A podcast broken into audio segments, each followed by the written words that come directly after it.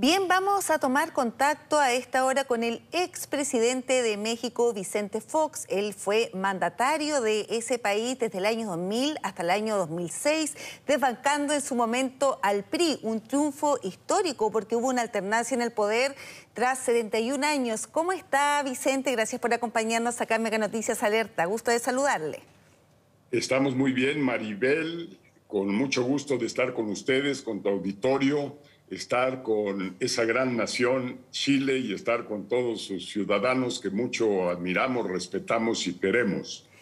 Bueno, le queremos agradecer este contacto y primero preguntarle, ¿usted va a viajar próximamente a nuestro país? ¿Va a estar en THC Expo? Usted finalmente lo que busca es que se pueda legalizar la cannabis lo vemos ahí con esta gorra, ¿cierto?, donde se puede ver la ilustración de, esta cannabis. Cuéntenos sobre aquello, por favor.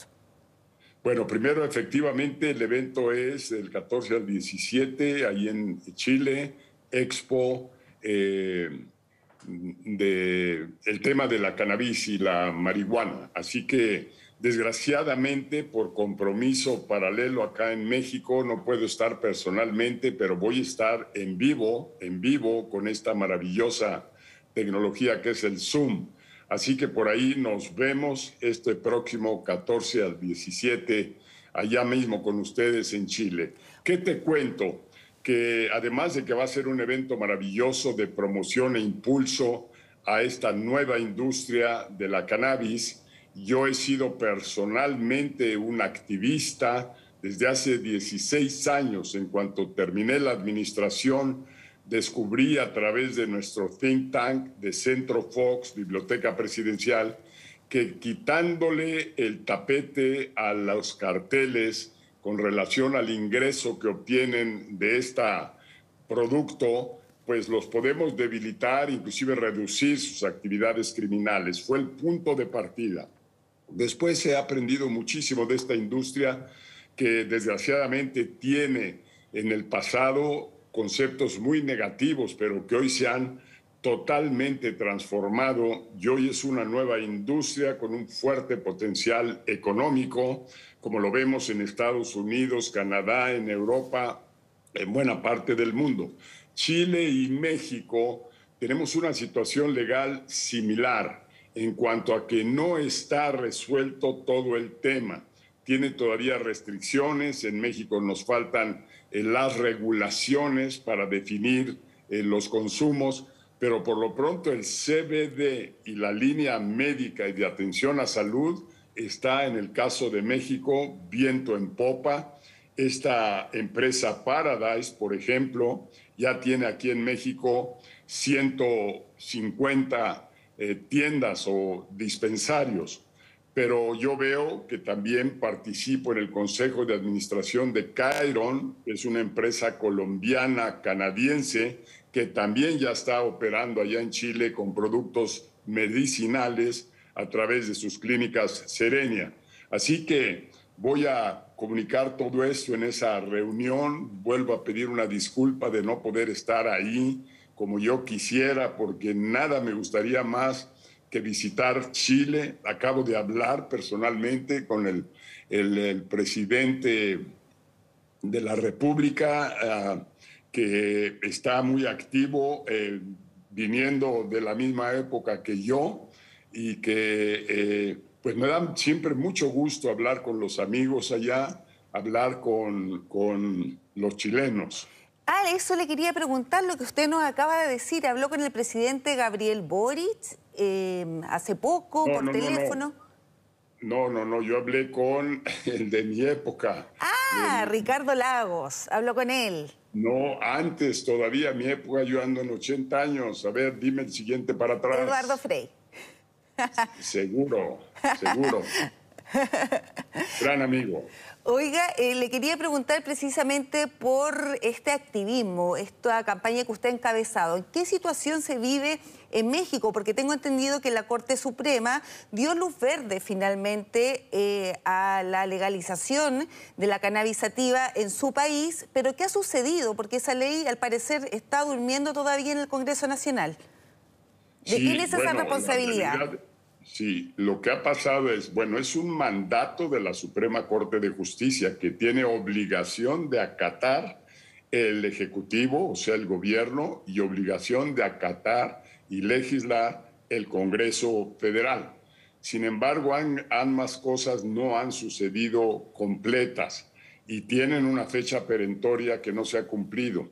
Yo creo que esto está inminente para que sea ya aprobada lo que aquí decimos muy, muy cotidianamente o ciudadanamente es toda la enchilada, o sea, que todo quede debidamente regulado y aprobado. Pero mientras la industria ya está en marcha, desgraciadamente sin poder producir en México, sino tiene que importarse, que es una desgracia cuando México puede ser un gran productor y un gran exportador y recibir mucha inversión. ¿Y ahí hay una responsabilidad del actual gobierno, cree usted, del presidente Andrés Manuel López Obrador?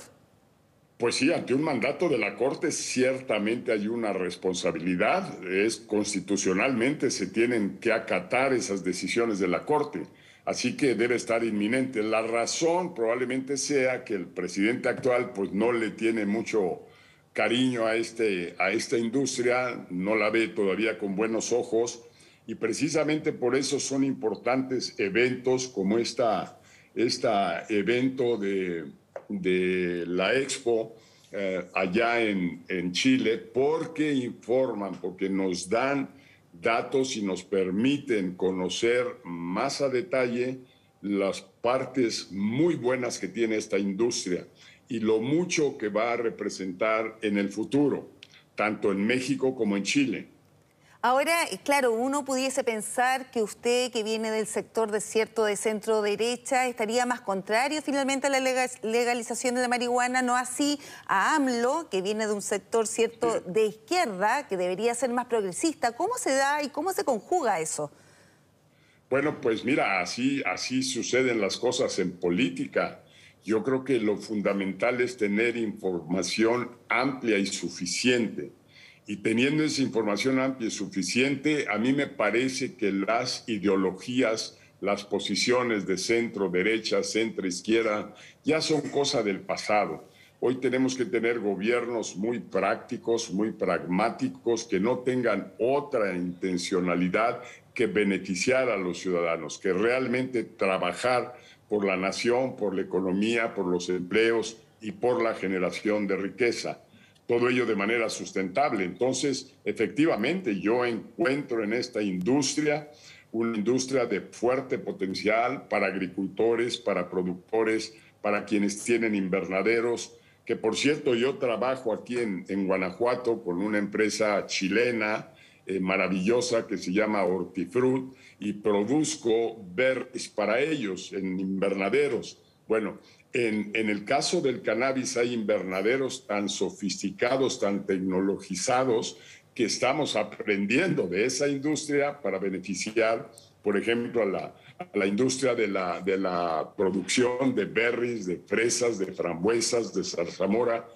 eh, que repito, Oro tiene una fuerte operación aquí en México y beneficia mucho al país. Vicente, lo quiero llevar ahora que podamos analizar la coyuntura política, ¿cierto?, de la región. ¿Cómo usted observa este rearme, por así decirlo, de los liderazgos de izquierda que ha habido en diferentes países? Bueno, en nuestro país, por supuesto, el presidente Gabriel Boric, Gustavo Petro en Colombia, Alberto Fernández en Argentina y la posibilidad de que salga electo como presidente Lula da Silva en Brasil. Bueno, mira, yo conocí personalmente a Lula da Silva precisamente en los tiempos de Ricardo Lagos, de Cardoso, de el propio Frey, y es una persona que si bien tiene una convicción de socialista, de democracia social, él gobernó en el centro y lo hizo maravillosamente bien en sus primeros años. De hecho, la economía mexicana en aquel entonces era más grande que la de Brasil y con el gobierno de Lula se invirtieron las cosas. Brasil llegó a ser una economía más grande que la de México.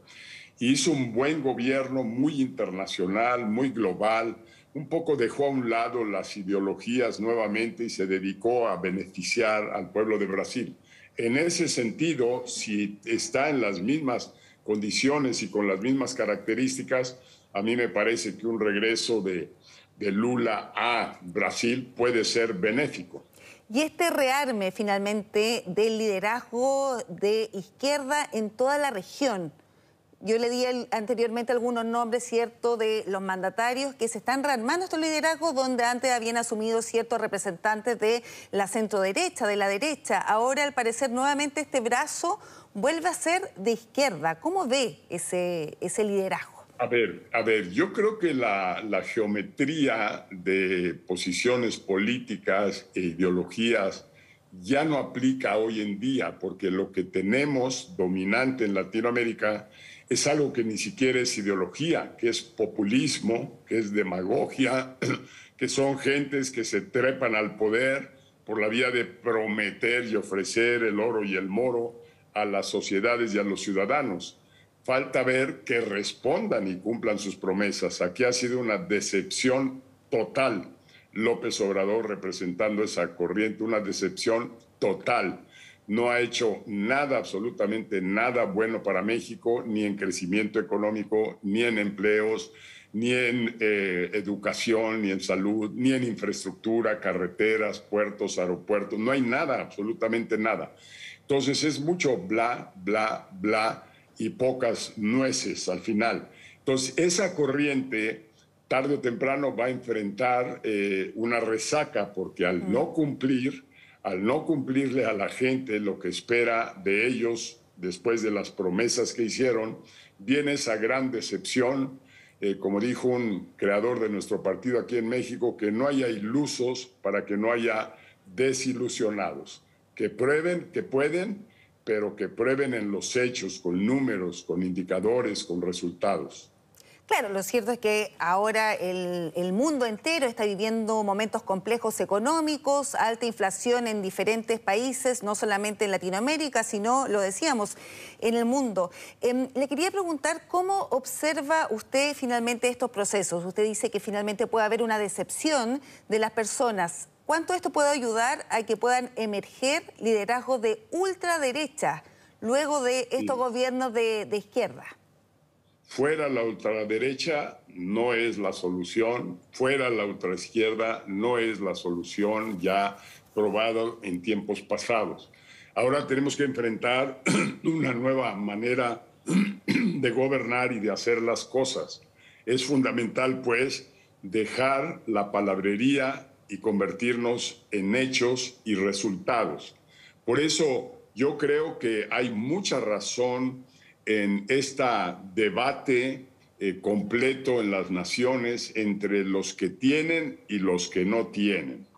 Eh, los que no tienen tienen toda la razón en levantar su voz, en exigir que sean subidos al, al tren del desarrollo y que tengan las oportunidades que merecen. En ese sentido, no hay mejor gobierno que aquel que tenga un fuerte compromiso distributivo, un fuerte compromiso social, pero a la vez un gobierno que entienda que la riqueza no se genera sola, que la riqueza no la genera el gobierno, que el gobierno tiene un presupuesto que le entregamos los ciudadanos y tiene que multiplicarlo. Ahí entra la otra versión, la versión de producir de manera lógica con sistemas de economía de mercado, con sistemas democráticos, con sistemas eh, de respeto a los derechos humanos y con sistemas que, repito, le resuelvan a esa gente la situación. No podemos seguir avanzando la vanguardia sin darle un resultado a la retaguardia. Así que yo no, yo ya me moví fuera de ideologías, creo que el mundo lo está haciendo. Veamos a los que tienen éxito, los que producen resultados, los que tienen altos niveles de vida, los que tienen altos servicios sociales de medicina, salud, educación y demás. Y, eso es lo que debemos de hacer. China misma, ¿en dónde la defines hoy mismo? Ni la puedes poner en la izquierda, ni la puedes tener en la derecha tienen una buena combinación para alcanzar resultados pues superiores a cualquier otra economía o cualquier otra nación en los últimos 20 años. Entonces, que no son enteros democráticos, hay que presionar a que lo sean. Que sí son altamente productivos y de resultados, hay que imitar y hay que inspirarnos para poder hacer esa combinación de progreso con eh, resultados. Perfecto, Vicente. Le queremos agradecer que haya estado con nosotros todo este análisis también, ¿cierto?, de la coyuntura en Latinoamérica y usted va a estar presente de forma telemática entonces en esta THC, la expo que se va a realizar en nuestro país. Gracias por esta entrevista. Suerte Chile, les queremos mucho, son un gran ejemplo para nosotros. Muchas gracias Vicente, que esté muy bien. Dios.